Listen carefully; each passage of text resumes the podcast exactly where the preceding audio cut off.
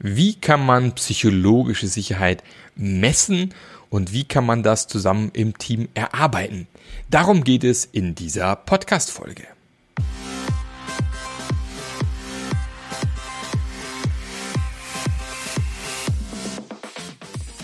Der Passionate Teams Podcast.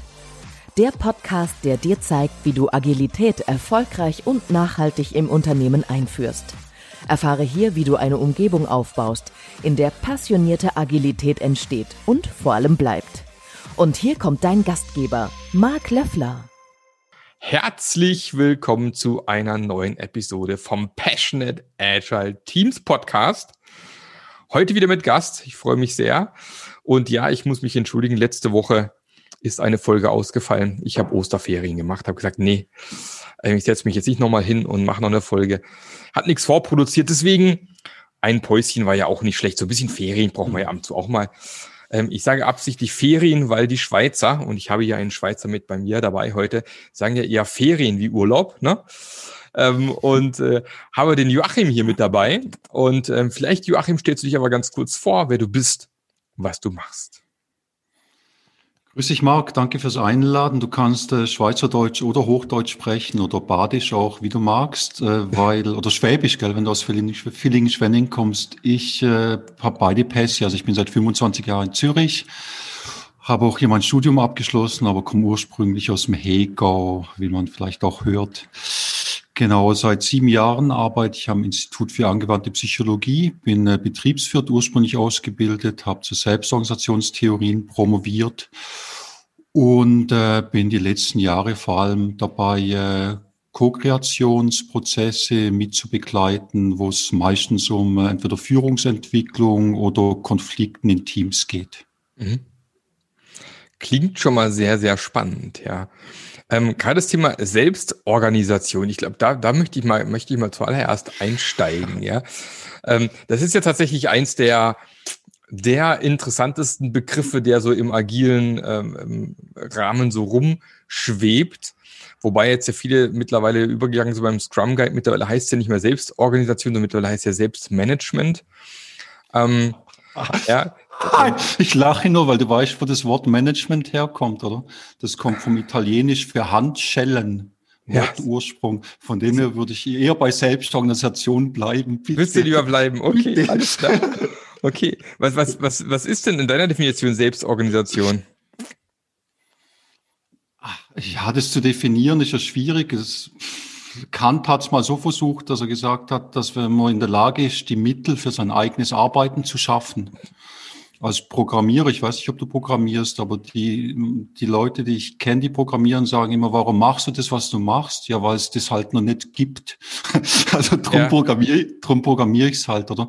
Das ist äh, nicht, nicht die schlechteste Definition von Selbstorganisation. Mhm. Aber das Thema ist tatsächlich ein Wespennest aus meiner Sicht, oder? Also ich habe gesagt, ich habe dazu promoviert und äh, habe alles Mögliche probiert die letzten 25 Jahre oder über Großgruppen, äh, weiß nicht, äh, diese ganze Design Thinking Welle. Ich war Dozent von der ersten D-School in Europa, in, in, also für, für Community Building und Führung, was eigentlich auch Selbstorganisation impliziert, oder? Und ich habe immer gedacht, jetzt um auf Scrum zu kommen, ja, es genügt, wenn wir ein schönes Framework haben oder einen guten Moderator, der ein Setting schafft oder ein Team, das sich selber organisieren will, oder? Und dann kommt das Ganze schon gut. Also dann wird es, würde es sich selber organisieren, oder? Und ich glaube, alle, die ein bisschen Erfahrung haben, wissen, dass das halt nicht der Fall ist, oder? Und dass es einem genauso häufig wie nicht halt um die Ohren fliegt, oder? Mhm. Und äh, jetzt, wenn du nach meiner Summa fragst zum Thema Selbstorganisation, äh, also die härteste Erkenntnis, die ich die letzten Jahre hatte, war, dass Selbstorganisation, dass der blinde Fleck von Selbstorganisation Gruppendynamik ist, oder? Also du denkst, es funktioniert cool, wenn ich halt ein gutes Setting habe oder ein guter Prozess gute Guidelines oder Guiding Principles, wie wir früher gesagt haben, und dann würde es sich schon selber organisieren. Und äh, was äh, ich auch und glaube ganz viele andere auch äh, jahrzehntelang übersehen haben, ist, dass es sowas wie Gruppendynamik gibt, oder? Und das, äh, das ist das, was einem um die Ohren fliegt. Und ich glaube, da sind wir dann auch bei der psychologischen Sicherheit ziemlich schnell, oder? Mhm. Äh, nicht in der Lage sein oder nicht hinschauen wollen, quasi äh, auf das, was sich gruppendynamisch gerade abspielt, ist eine von den, äh, na, von den größten Herausforderungen, sage ich mal, wenn man mit Selbstorganisationsprozessen zu tun hat. Mhm. Geht es dann so ein bisschen in Richtung auch von, von Fake-Harmonie, oder? Dann äh, man, es gibt da vielleicht Dinge, die man ansprechen sollte, spricht es aber lieber mit den anderen zum Teil im Team an, weil man es nicht direkt ansprechen möchte. Keiner traut sich, diese Harmonie im Team zu stören, mhm. weil sicher da ist, oder? Nee, ich glaube, das geht viel tiefer. Mhm. Also wenn du von Gruppendynamik redest, dann sind wir ja bei, bei Theorien, die so aus den 50er, 60er Jahren sind, oder? Dass das, was da in der Gruppe abläuft, einfach schlicht größer ist, wie das, was du als Mensch prozessieren kannst. Mhm. Also es hat gar nicht, vielleicht gibt es ein Harmoniebedürfnis, aber das, was es mit dir macht, wenn du in diesen Prozessen drinne bist, das hat dann viel mit Projektion, mit Übertragung zu tun, mit dem Thema, kenne ich mich selber oder kenne mhm. ich die anderen, bin ich in der Lage, das anzusprechen? Und das geht, also das geht weit über Groupthink oder Harmoniestreben äh, heraus. Mhm. Selbst wenn alle wollen, oder? Äh, ist noch lange nicht gesagt, dass man das hinbekommt, weil man einfach nicht genau weiß, wo man hinschauen mag, oder? Mhm. Also ich kann vielleicht noch sagen, deine nächste Frage ist ja wahrscheinlich, oder eine von den nächsten Fragen ist, warum hast du die Ache entwickelt? Oder dieses Spiel, um halt psychologische Sicherheit anzuschauen. Und ich habe das nicht entwickelt, weil ich 25 Jahre mit Selbstorganisationsprozessen unterwegs war und dachte ich, ja, das ist jetzt die Essenz von allem, was ich gelernt habe, oder? Ja. Und ich schüttel das mal jetzt so locker aus dem Ärmel, oder? Also gar nicht, sondern ich habe äh, in einer, in einer Gemeinschaft gelebt, in einer Hausgemeinschaft mit acht Erwachsenen und fünf Kindern für sechs, während sechs Jahren. Mhm. Und äh, ich habe einfach gesehen, was es äh, gruppendynamisch mit mir und mit dieser Gemeinschaft macht. Und selbst wenn alle guten Willens sind und versuchen, sich da einzubringen und mitzuarbeiten und hochgradig solidarisch und äh, ständig im Gespräch und Austausch miteinander, fliegt es einem um die Ohren, oder? Mhm. Und ich habe die Ache deswegen entwickelt, weil ich, weil ich habe ich hab mich so ohnmächtig gefühlt, oder? Also normalerweise begleite ich solche Prozesse und diesmal war ich in einem voll drin, oder? Und hatte no chance, wirklich kei keine Chance, sondern es ist uns dermaßen um die Ohren geflogen und nicht nur einmal. Äh, das heißt, es geht viel, viel tiefer. Mhm. Ja. Was sind, ja, dann ist um die Ohren geflogen. Was sind aus deiner Sicht dann die Ursachen für sowas? Die Ursachen sind, dass man nicht wahrgenommen hat, was die Spannungen sind, dass man nicht in der Lage war, die äh, anzusprechen und dass Einzelne sich darüber hinwegtäuschen haben können, was ihr Beitrag zu dem Ganzen ist. Mhm. Also man hat es bei uns sich immer im Kreis rumgeschoben. Das heißt, man hat Sündenböcke gesucht, oder? Das ist so ein klassisches Muster, wenn man ja. überfordert ist als Gemeinschaft, anstatt hinzuschauen, was ist mein Beitrag, äh, wie sehen die anderen meinen Beitrag und welche Spannungen ergeben sich daraus. Mhm. Das heißt, um die Frage von vorher, die ich selber gestellt habe, noch zu beantworten. Also, also ich habe die Arche entwickelt äh, als äh, Tool, von dem ich annehme, dass es uns geholfen hätte in dieser selbstorganisierten Hausgemeinschaft, dass sie uns nicht um die Ohren fliegt. Mhm. Und bin dann im Prozess dahin gekommen, zu lernen, dass es da schon Konstrukte gibt, die ganz Ähnliches versuchen und dass die zum Beispiel unter, unter Psychological Safety laufen. Mhm. Dann also, aber nur noch, nur noch zum Thema Selbstorganisation. Also, ja. also meine These ist, dass der blinde Fleck von Selbstorganisation gruppendynamische Prozesse sind. Ich weiß nicht, ob du da auch deine Erfahrungen hast. Du bist ja auch schon eine Zeit lang unterwegs. Ja, definitiv. in ja. dem Feld. Ja, ja. Ja, es das heißt ja nicht umsonst, ähm, äh, Projekte sind äh, erfolgreich oder nicht erfolgreich wegen Faktor Mensch. Ähm, und äh, zum Faktor Mensch gehört halt Gruppendynamik mit dazu. Das ist die kleine Gruppe vielleicht in der Ehe, äh, wo einem um die Ohren fliegen kann, bis hin halt zu, ich meine, das kriegt man vielleicht noch irgendwie hin, wobei auch da genug, äh, sage ich mal, Ehen nicht funktionieren am Ende, auch wenn vielleicht auch da beide guten Willens nachher sind.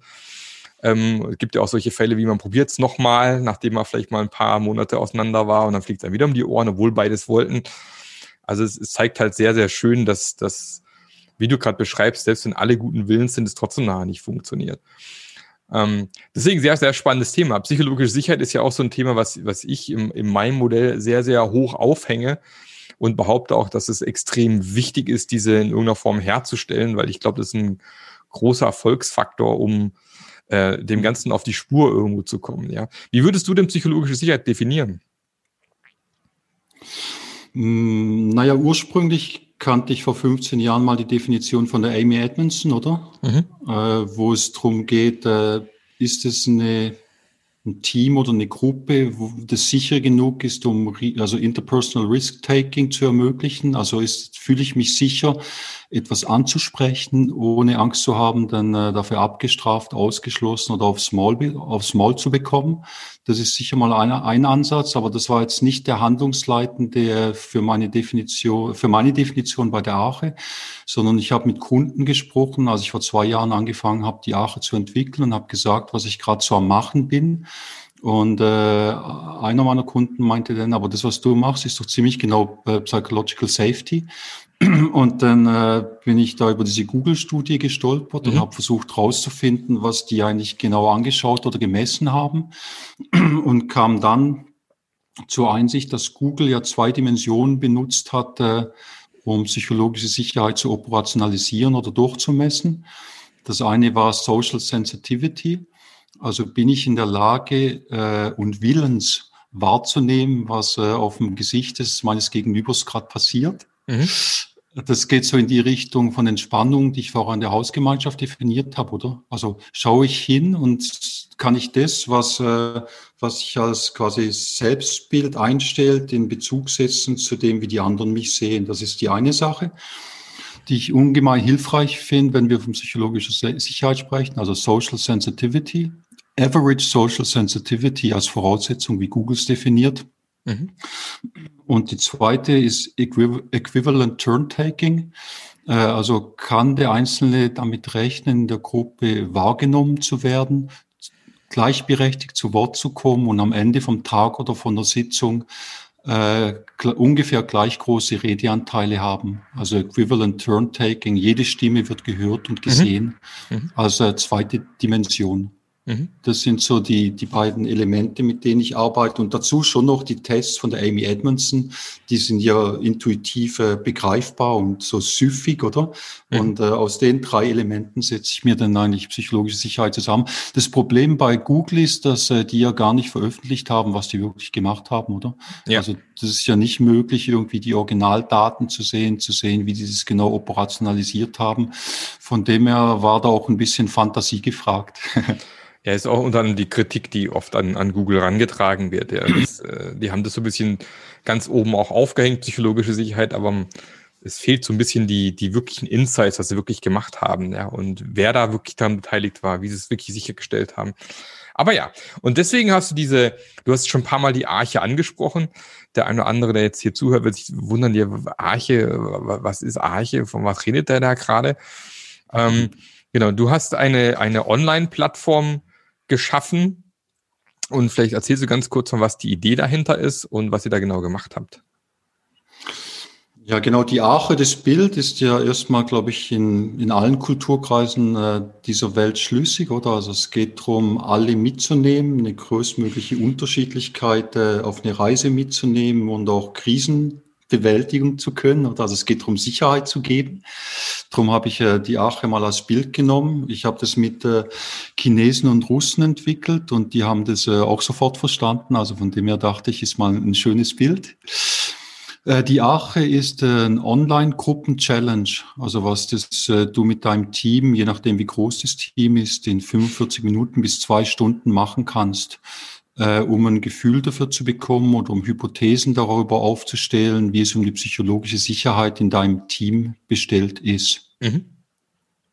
Das mal so als ganz schnell definiert. Also ein Online-Gruppen-Challenge, das äh, ja die Leute vor allem jetzt zu Covid-Zeiten halt im, im, in einem Zoom-Call zum Beispiel spielen. Also alle sind im Zoom-Call, unterhalten sich und äh, nebenbei äh, spielen sie halt äh, diese oder widmen Sie sich dieser Online-Gruppen-Challenge und machen dann ein Briefing und Debriefing, allenfalls mit mir, aber können Sie auch selber machen. Mhm. Wie ist denn der Ablauf da genau? Der Ablauf, also die ersten Fragen gehen so in Richtung, was ist äh, die Kraftquelle in diesem Team? Also wenn jetzt ich mich selber anschaue, äh, zum Beispiel diese, in, in, dieser Hausgemeinschaft als mögliches Team, oder? Äh, was gibt mir Kraft in dieser Hausgemeinschaft? Mhm. Dann würde ich eine von diesen von eine Kraftquelle benennen. Da kann ich aus einer Liste von 30 Kraftquellen auswählen oder auch selber eine äh, reinschreiben, oder? Mhm.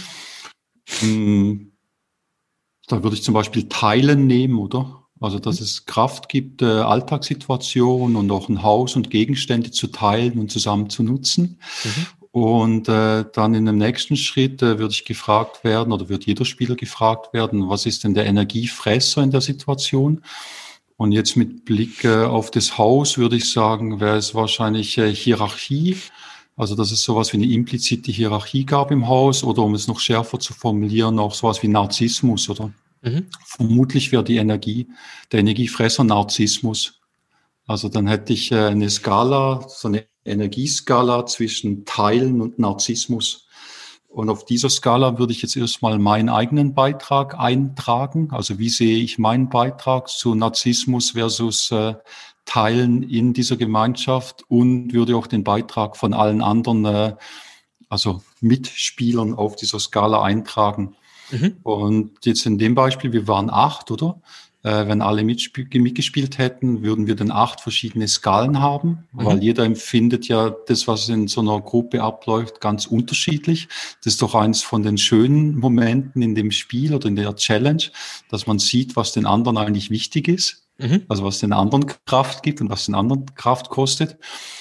Ja, dann würde man mal äh, alle Spieler durchvoten, also den Beitrag zu allen Spielern, zu allen Skalen und von sich selber natürlich auch, um dann in der ersten Auswertung eine Rückmeldung zu bekommen äh, zum Selbstfremdbild und dann zu sehen, wo sind Spannungen oder also wie sehe ich mich versus wie sehen, äh, wie sehen mich die anderen auf jeder von diesen Skalen. Mhm. Und vielleicht das Herzstück, äh, wenn wir von diesen Skalen reden, die gehen von 1 bis 99, ist äh, die äh, sogenannte Safe Zone. Also es geht ja um Sicherheit. Das heißt, das ist der sichere Bereich, in dem äh, ich mit meiner Wahrnehmung, in meiner Selbst- und Fremdwahrnehmung eben mit dabei bin oder also sicher bin, äh, beziehungsweise innerhalb oder außerhalb von der Safe Zone liege. Äh, bedeutet denn, mein Beitrag ist größer zum Beispiel zu der Kraftquelle, also ich kann außerhalb von der Safe Zone liegen, weil ich halt in der Selbst- oder in der Fremdwahrnehmung eher bei der Kraftquelle bin oder halt bei den Energiefressern. Mhm. Und das gibt mir halt wertvolle und gibt mir einerseits wertvolles Feedback, oder? Ähm, zu sehen, wo habe ich denn Spannung, äh, wie sehen mich die anderen und äh, hilft dann im letzten Abschnitt vom Spiel auch den anderen, mir Feedback zu geben, äh, um äh, um äh, mich wieder mitzunehmen, oder? Also das Ziel ist ja nicht Fingerpointing und Ausschluss und zu sagen, hey, der ist jetzt aber brutal narzisstisch wahrgenommen, um in dem Beispiel zu bleiben, sondern wenn ich sehe, okay, da gibt es einen Mitbewohner, der hat tatsächlich ein großes Spannungsfeld in Richtung Narzissmus, also hat einen großen Beitrag zu den Energiefressern im Team, weil er von ganz vielen als narzisstisch wahrgenommen wird, oder sein Verhalten als narzisstisch wahrgenommen wird, äh, geht es im letzten Schritt darum, äh, eins zu eins Feedback zu geben. Also was ist der Beitrag von der Person zur psychologischen Sicherheit? Was könnt ihr noch machen? Damit das Team psychologisch sicherer würde und was wollte ich die Person schon immer mal fragen. Und wenn ich da sehe, dass da jemand ein Narzissmus-Thema hat, kann ich ja dann konkret Feedback geben. Mhm um eben halt die Spannung für alle aushaltbar zu machen. Was jetzt eher schwierig ist bei Narzissmus oder weil das ja, ja. So, eine, so, eine, so eine, wie sagt man, fast ein, ja, eine pathologische Zuschreibung ist. Oder? Und da muss man dann ja. auch vorsichtig sein, oder ob das wirklich so ist oder nicht. Genau, das war das Erste, was mir jetzt im Kopf war, wie, wie man da eine Eskalation vermeidet. Ja, also man selbst sieht sich vielleicht gar nicht. Also narzisstisch ist ja wirklich, wie du es schon beschreibst, schon fast äh, ja pathologisch und auch nicht ganz einfach. Und vor allem, ja, mit Narzissmus wollen wir gar nicht tiefer einsteigen, aber Narzissmus wäre ja schon ja. so eine so eine Sache, wo man natürlich äh, wahrscheinlich auch Schwierigkeiten damit hat, ähm, das anzunehmen, dass es so ist, weil man sich ja vielleicht auch anders sieht und ähm, aber das ist die Frage dann, wie wie vermeidet man, dass es am Ende dann irgendwie eskaliert, wenn es irgendwie doch Spannungsfelder gibt, die stark auseinandergehen? Naja, also wenn wir jetzt gerade beim Narzissmus-Beispiel sind, äh, wenn das halt nicht angesprochen wird und nicht sichtbar und geteilt wird im Team, dann wird es sowieso immer und immer und immer wieder eskalieren, oder? Ja. Also, und das ist eigentlich das, was wir erlebt haben. Vielleicht ist das Beispiel drum trotzdem ganz gut, oder? Ja. Weil wenn das wie nicht, nicht sagbar wird, oder? Weil wer wird schon von jemand sagen wollen oder von verschiedenen Personen sagen wollen, dass sie narzisstische Beiträge auch zum Team leisten, äh, dann fliegt es einem halt immer und immer und immer wieder um die Ohren. Mhm. Das heißt, so, dass dieses Tool soll wobei am Ende helfen?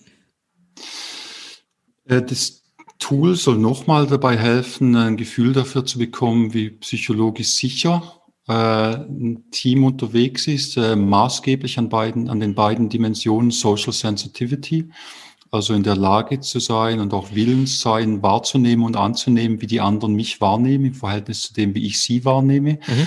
Und äh, auch äh, mit Blick auf das Equivalent Turn-Taking, also dass jede Stimme gleichberechtigt, sichtbar und wahrgenommen wird. Mhm. Also um nochmal auf die Hausgemeinschaft zu kommen, wir müssen jetzt nicht darüber reden. Also ich habe auch 60 andere Teams gespielt mit dem Spiel. Gell? Aber, also aber das, ist, aber das ist vielleicht was, wo man sich gut mit äh, identifizieren kann. Ne? Genau, wir sind da jahrelang im Kreis rumgesessen, oder? Und haben so dialogmäßig versucht, das anzusprechen und zu lösen. Und das war gruppendynamisch, aber halt äh, nicht möglich, oder? Weil es gab einfach bestimmte Tabuthemen oder bestimmte Themen, die gar nicht bewusst waren, die man gar nicht gesehen hat, oder? Mhm. Äh, weil immer bevor zum Beispiel der, der am ruhigsten ist, gesagt hast, aber bei mir ist eigentlich XY los, haben mhm. die beiden oder die, die drei Alpha-Tiere immer schon weitergesprochen, oder? Mhm. Das heißt, es kam gar nicht dazu, dass äh, jeder damit rechnen konnte, dass seine Stimme gehört wurde und Platz gefunden hat. Mhm. Und gerade in so Selbstorganisationsprozessen ist es halt wesentlich, oder also du weißt nicht am Ende vom Tag, warum ich was lerne oder warum was gut kommt. Mhm. Äh, oft ist es äh, eine Kleinigkeit, oder? Ein Wort, eine Geste, die zu was anderem führt. Das heißt, die Grundhaltung ist doch, dass es darum geht, alle mitzunehmen und erstmal alle für gleich wichtig zu nehmen. Mhm. Jede Stimme ist gleich wichtig. Jede Person ist gleich wichtig und, und das, mal die Erfahrung zu machen, also was, was kommt als Resonanz oder äh, von einem Team zurück, wenn wirklich mal alle also den Raum haben, um auszudrücken, was gibt mir Kraft, was kostet mir Kraft, das einfach mal stehen zu lassen und dann äh, zu sehen, was ist der Beitrag von mir und was ist der Beitrag von allen anderen zu diesen Kraftfressern und zu diesen Energiequellen. Das gibt äh, schon mal einen sehr soliden Boden oder einen Entwicklungshorizont, oder? Mhm. Und da kann man dann, da, da setzen wir dann das Feedback drauf, oder? Also jeder kriegt eins zu eins Feedback, äh, was er jetzt schon beiträgt und was er, was er noch tun oder was sie noch tun könnte, äh, um das, die psychologische Sicherheit im Team zu stärken. Äh, und dazu gibt es dann noch so Standardfragen vom, von Amy Edmondson, um psychologische Sicherheit in Anführungsstrichen zu messen. Dazu gibt es dann noch die Frage, wie gut nutzt dann das Team sein Potenzial aus?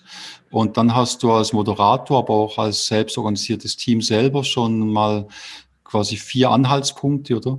äh, um, äh, um dann im Debriefing zu schauen und was hat es jetzt wirklich mit uns zu tun. Oder also es geht in dem Tool nicht darum zu sagen, ich gebe euch die Wahrheit oder, oder so seid ihr wirklich. Ja. Also das ist ja nicht ein, ein validierter psychologischer Test, oder? Äh, sondern das ist, äh, und dafür schätzen es auch die Teams, die es bisher gespielt haben. Es ist ein Anlass, über Themen und über Dynamiken zu sprechen, über die man sonst vielleicht erstmal nicht sprechen würde, weil man sie gar nicht so sieht, oder? Und genau. weil die unter Umständen auch sehr komplex sind. Es zahlt halt sehr schön ein in das Thema Transparenz, was man ja im Agilen auch ganz hoch aufhängt. Ne? Es schafft halt eine Transparenz in Bereichen, die man vielleicht sonst noch nicht so transparent hatte. Und in dem Augenblick, wo ich es halt transparent mache, habe ich auch die Chance, darüber zu reden und irgendwas dann mich ja, darum zu kümmern oder irgendwas dran zu ändern. Und sagen, die Transparenz aber nicht gegeben ist, ist es natürlich schwierig. Genau. Und äh, du hast vorher noch gefragt, äh, was passiert denn in Teams, wo das eskaliert oder wo quasi das Konfliktpotenzial eh schon da ist oder, oder wo du vielleicht in einem kalten oder in einem warmen Konflikt unterwegs bist. Und ich habe einen Haufen solcher Teams begleitet die letzten Jahre. Mhm. Und äh, also wenn du die Literatur zu Konfliktmediation oder Konfliktbearbeitung anschaust, geht es ja in der Regel darum, äh, mal sichtbar zu machen, wie hoch im Konflikt sind wir denn unterwegs, oder? Das sind die berühmten Eskalationsstufen vom Glasl, mhm. mhm. äh, um dann äh, auf eine Bedürfnisebene zu kommen mit jedem Einzelnen von den Beteiligten, um diskutieren zu können und was ist mir jetzt wirklich wichtig in der Situation. Und das ist eigentlich äh, also eins zu eins, äh, was, äh, was äh, wir auch mit der Arche machen, oder? Also mit den Kraftquellen, das sind ja nichts anderes wie die Bedürfnisse, oder? Also wenn du die Kraftquellen vom Team dann untereinander schreibst, hast du eigentlich die Bedürfnisebene. Und das, was die Energie kostet, sind dann die Spannungsfelder, in die es immer wieder abzugleiten droht, wenn es eben nicht gut läuft, oder? Mhm. Also auch für, für quasi Teams in Konflikte Konstellation ist es sehr, sehr hilfreich, die, die Ache zu spielen, allenfalls halt dann eher begleitet, oder? Mhm. Äh, um dann halt nachher die Diskussion allen einigermaßen also lösungsorientiert und ordentlich zu führen und sorgfältig zu führen, ja. äh, damit es dann halt äh, in der in der Hypothesenbildung zu dem, was denn da jetzt gerade los sein könnte, dann nicht eskaliert. Ja. Ja, das wäre auch mein, mein Punkt, glaube ich, gewesen. Ich glaube, so ein externer Moderator hätte vermutlich auch bei euch damals ähm, in, in, in eurem Zusammensein in der großen Gruppe helfen können. weil er hätte ein externer Moderator sagen können, du, der Tom, der hat aber noch gar mhm. nichts zu dem Punkt gesagt und ihr macht hier schon weiter oder so halt natürlich moderiert in irgendeiner mhm. Form oder hätte mit verschiedenen Moderationstechniken dafür sorgen können, dass auch alle zu Wort kommen. Ähm, ist auch nicht schlecht, wenn man jemand hat, der von außen ein bisschen drauf guckt. Ne? Mhm, also du siehst mich jetzt schmunzeln, oder? Also glaub mir, wir haben alles versucht. Wir hatten äh, Mediationsprofis da, wir haben alle möglichen Interventionen und Ansätze versucht. Das, das hat, äh, hat, hat nicht gereicht. Mhm, okay. Also ist auch ein Grund, warum ich die auch entwickelt habe. Oder also wir waren jetzt eine Hausgemeinschaft, die äh, jetzt so einigermaßen Geld hatte. Das heißt, wir konnten uns jemanden leisten, der profimäßig unterwegs war mhm. und der neutral war. Äh, die meisten Hausgemeinschaften oder Familien oder Fußballvereine oder Startups können sich das nicht leisten oder sie mhm. können nicht meine Tagessätze zahlen.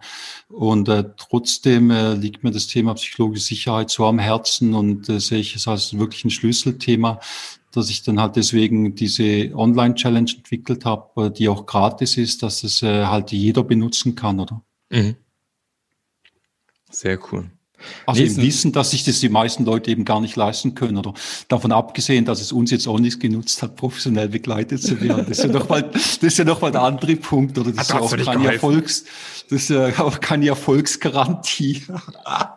Ja, es ist definitiv, ja, es ist ja nie. Äh, ich meine, das ist ja das, was man auch irgendwann lernen muss, dass es halt nicht die zehn Punkte zu Glückseligkeit gibt, die immer gleich sind, die existieren einfach nicht. Ja. Und, ähm, und deswegen ist auch dieses Arbeiten am Mensch, Arbeiten mit Menschen zum einen äh, eben so ein Punkt, den man gerne, um den man gerne drumherum tanzt und den man vielleicht dann sogar eher vernachlässigt und sich dann wieder mehr auf Prozesse und irgendwelche klaren Schritte und so weiter fokussiert, weil es so aussieht, als wenn man dann ein ähm, ganz klares Ergebnis, das man vorher schon kennt, am Ende hat.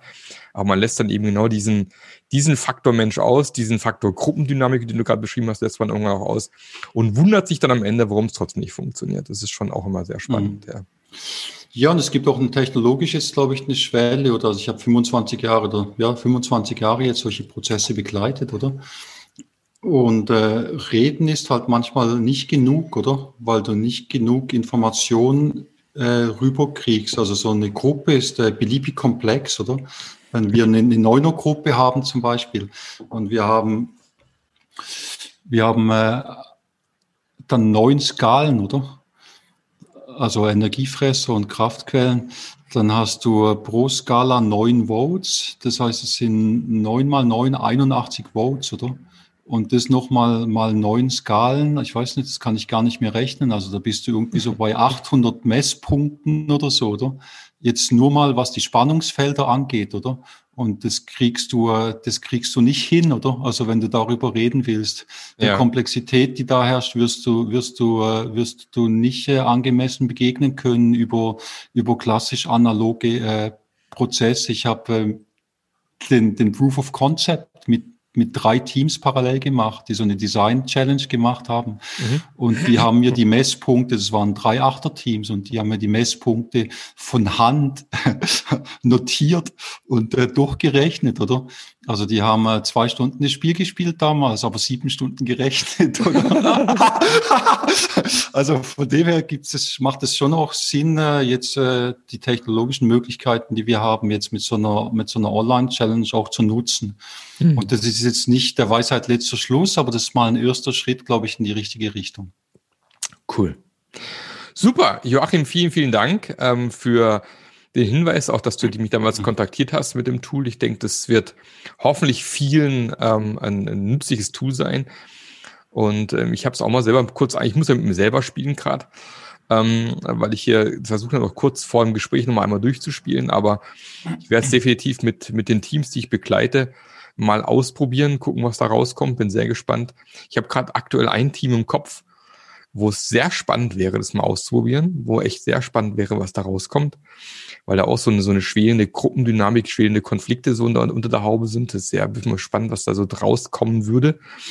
Und ähm, ja, es ist total genial, dass es kostenlos ist, finde ich auch klasse. Den Link packe ich auch in die Show Notes rein.